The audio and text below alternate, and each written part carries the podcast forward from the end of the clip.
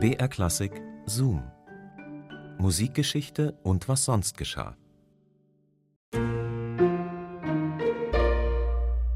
Was fällt euch ein, wenn ihr an das Wort Leistung denkt?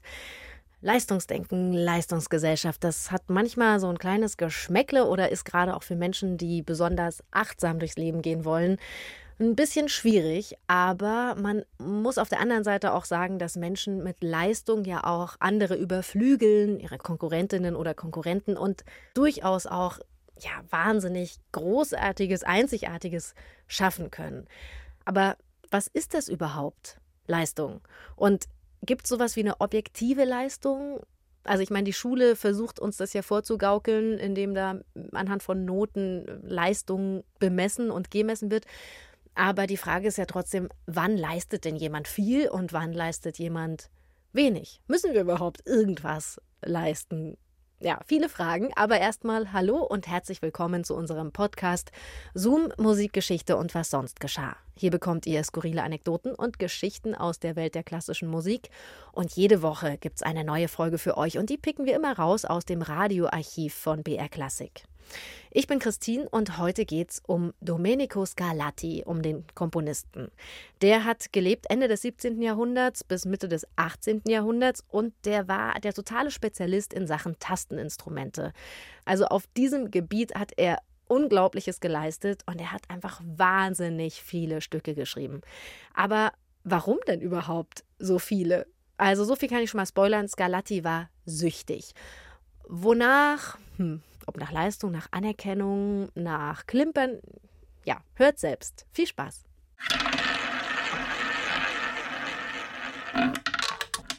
»555 Sonaten. 555! Was für ein Werk der Superlative. Prädikat rekordverdächtig. 555 Sonaten für ein Tasteninstrument.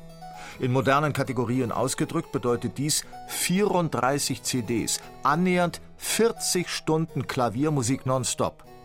Ja, was soll man von einem solchen Brocken halten, der sich wie ein erratischer Monolith aus der Klavierliteratur erhebt?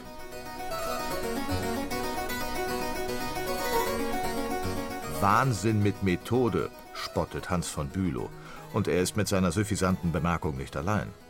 Zwar gestehen alle ausgewiesenen Fachleute Domenico Scarlattis Sonaten klaviertechnisch innovative Qualitäten durchaus zu, aber um Himmels willen, warum müssen es gleich 555 sein?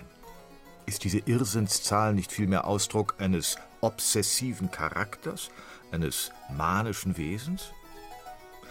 Hätte Scarlatti als armer, freischaffender Künstler eine nörgelnde Gattin samt schreiender Kinderschar durchfüttern müssen, die Musikwelt hätte ihr tiefstes Verständnis für dessen Vielschreiberei geäußert. Aber einfach nur so? 555? Angeblich ohne ökonomische Zwänge als hochdotierter Hofkomponist? Da kann es nur ein Urteil geben. Total durchgeknallt. Scarlatti muss nicht ganz bei Trost gewesen sein.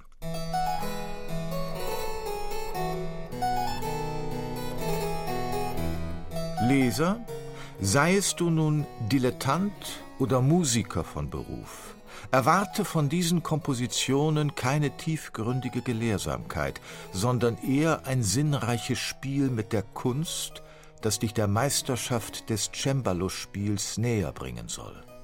Zeige dich nunmehr eher menschlich als kritisch und vermehre dadurch dein Vergnügen lautet das Vorwort der Übungsstücke für das Cembalo, die 1739 im Erstdruck erscheinen.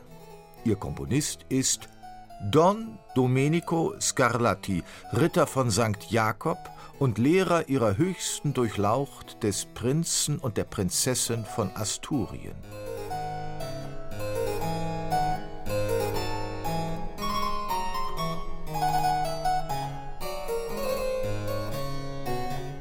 Scarlattis 555 Klaviersonaten. Der Hintergrund dieses seltsamen Tastenkompendiums ist folgender. Das Jahr 1719. Domenico, Sohn des neapolitanischen Opernmaestros Alessandro Scarlatti, beschließt, einem Ruf an den portugiesischen Königshof zu folgen. Immerhin ist er bereits 34 und es ist höchste Zeit, sich aus dem in Italien übermächtigen Schatten des Übervaters zu lösen. In Lissabon übernimmt Domenico die musikalische Ausbildung der Infantin Maria Barbara. Die Begegnung zwischen dem Komponisten und der äußerst talentierten Prinzessin ist der Beginn einer engen und künstlerisch fruchtbaren Beziehung, aus der etliche Klavierwerke entspringen. 1729 heiratet Maria Barbara den spanischen Thronfolger Ferdinando. Domenico folgt seiner Schülerin nach Madrid. Als Musikmeister des Prinzenpaares von Asturien wird der Italiener Mitglied des königlichen Hofstaates, der zu dieser Zeit Schauplatz einer makabren Groteske ist.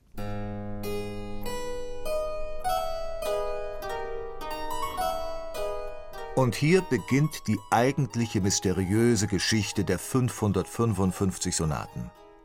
Maria Barbaras Schwiegervater, König Philipp V., ist nämlich ein psychisch schwerkranker Mann. Irrationale Schuldgefühle und Depressionen plagen den spanischen Monarchen, der jegliche Körperpflege verweigert und sich melancholisch in sein Bett verzieht. Es gibt nur ein Mittel, um die Gemütsqualen des jämmerlichen Herrschers zu lindern, der Gesang des berühmten Kastraten Farinelli, der Philipp Abend für Abend mit immer den gleichen vier Arien therapiert. Exklusiv und hochbezahlt. Scarlatti dagegen ist zur Untätigkeit verdammt. Der in Trübsal erstarrte spanische Hof wird für ihn zu einem goldenen Käfig, dem er mit einem zweifelhaften Vergnügen zu entfliehen sucht dem Glücksspiel.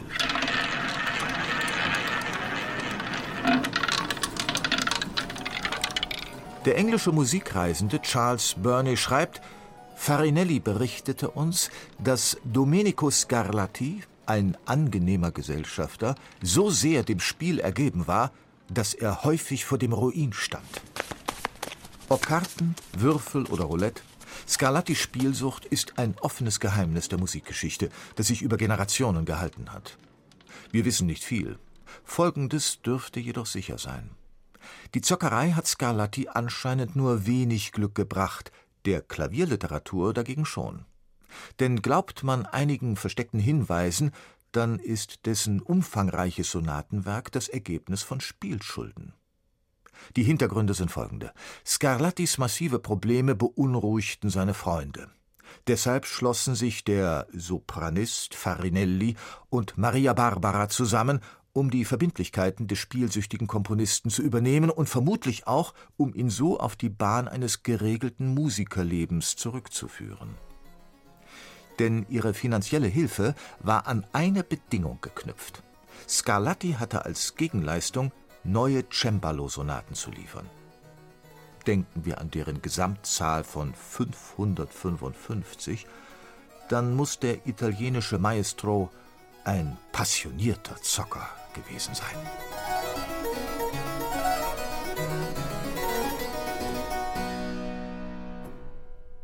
Komponieren, um also Spielschulden zu zahlen. Wer hätte das gedacht?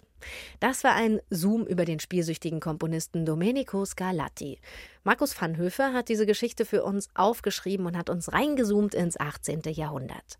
Zoom, Musikgeschichte und was sonst geschah, gibt's immer samstags neu in der ARD Audiothek und überall da, wo es Podcasts gibt. Und wir freuen uns total, wenn ihr uns einfach auch abonniert. Und nächste Woche geht's dann um den Komponisten Richard Wagner und um einen der größten Verbrecher ja, der Menschheitsgeschichte, Adolf Hitler. So begann es, soll Adolf H. einmal später gesagt haben, über sein Erweckungserlebnis mit Wagner auf der Galerie im Stadttheater von Linz. Rienzi, eine Revolutionsoper, komponiert 1848, eine Grande Opera im Gefolge der Pariser Mode. Tja, war die Oper Rienzi die Lieblingsoper von Hitler? Das erfahrt ihr nächste Woche hier in diesem Podcast. Bis dahin macht's gut. Eure Christine. BR Klassik präsentiert Kosmos Musik. Wie klang der Urknall? Macht Klavierspielen Intelligenz? Und warum mag ich eigentlich lieber Rockmusik als Jazz? Hallo, ich bin Susanna Randall. Ich bin Astrophysikerin und trainiere als Astronautin. Ich hoffe, dass bald mein großer Traum in Erfüllung geht. einmal auf die internationale Raumstation ISS zu fliegen. Und ich liebe Musik. Wenn ich nicht gerade im Astronautentraining stecke, dann spiele ich gern Klavier und singe im Chor. Wenn ihr auch neugierig seid und mehr wissen wollt über das Phänomen Musik, dann seid ihr bei diesem Podcast genau richtig. Kosmos Musik, der Wissenspodcast von BR Klassik. Erhältlich in der ARD Audiothek und überall, wo es Podcasts gibt.